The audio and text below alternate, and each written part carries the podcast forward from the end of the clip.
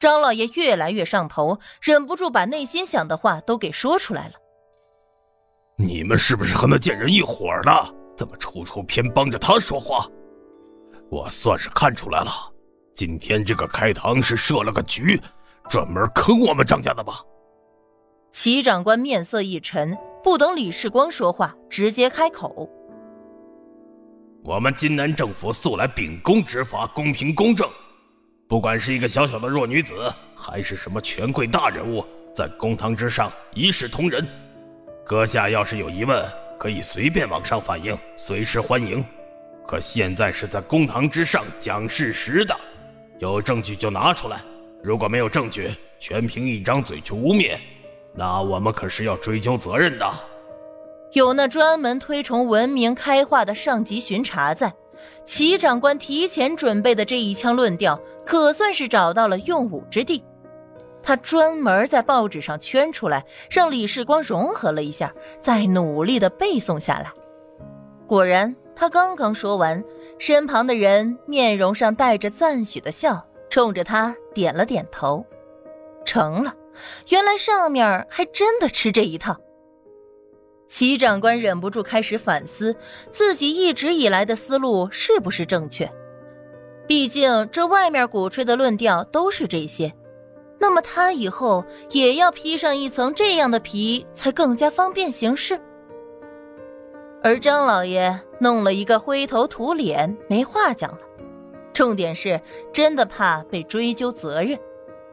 他不是没想过要叫出来齐长官收了礼的事情，可这儿里里外外都是人家的人，现在就把人给得罪死，他能接受得了这个后果吗？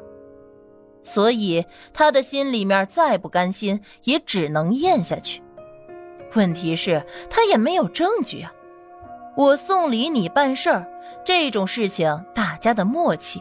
更何况，对方是金南的父母长官，打了好几年的交道了，送礼当然是越私密越好。别说是证据了，连他太太儿子都不知道呢。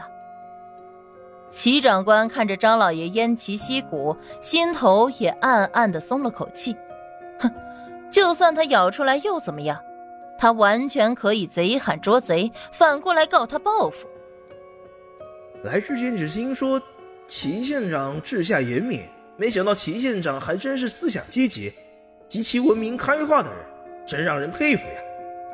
上级长官突然开口：“哪里哪里，还有很多需要学习。”齐长官非常得意，但面上又要维持着不能露出来，属实有点辛苦。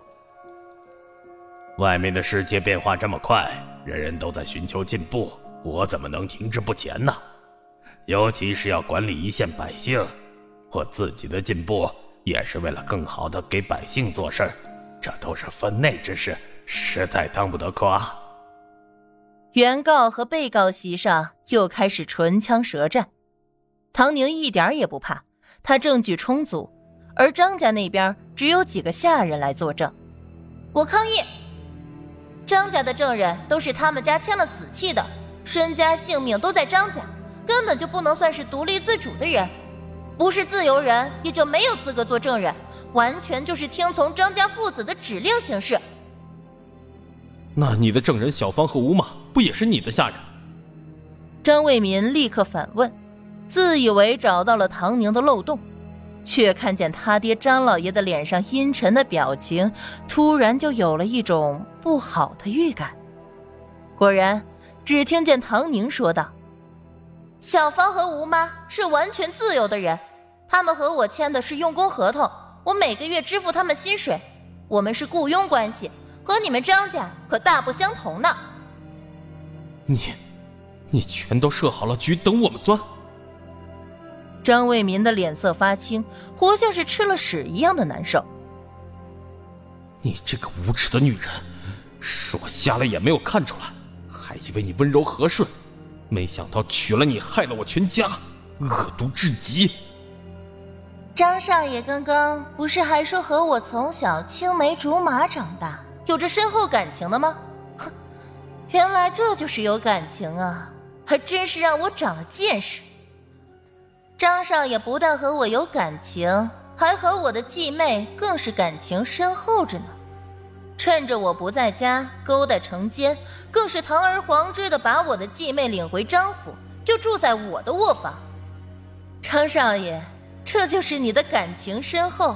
说出这种话，你不觉得可笑吗？唐宁又轻轻松松的丢了一个惊雷。他这话不但大堂上的人听到了，门外的围观群众也都听见了。在后面等着下一轮开堂的程家人更是听得清清楚楚。程太太没有张太太的架子，事关他的利益得失，他势必要得到家产。有机会，他是肯定要上堂的。